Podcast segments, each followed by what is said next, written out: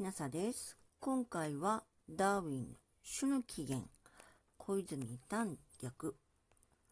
飼育のもとにおける変異、無意識的淘汰。飼育者の組織だった淘汰よりも、ここでさらに重要なものは、無意識的と呼ばるべき淘汰の様式である。ポインターを飼う意思のある人は、できるだけいい犬を得ようとし、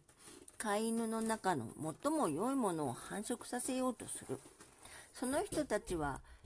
品種を変えていく希望も期待も持ってはいないのである。しかし、この過程が数世紀間続けられると、著名な飼育者たちが、著名な飼畜者たちが全く同一な過程により、ただより組織的に行って、その一生涯の間にだけで、牛の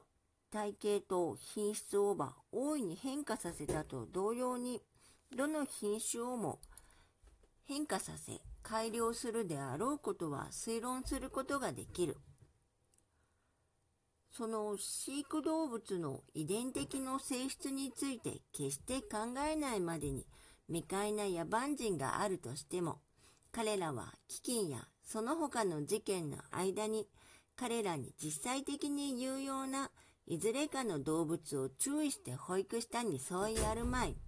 そして選ばれたその動物は一般に劣ったものよりは多くの子孫を残すことになったはずである。かくして無意識的の淘汰が行われることになるわけである。飼育レースの際が外見の性質において大であって、内部初期間において継承であることも理解することができる。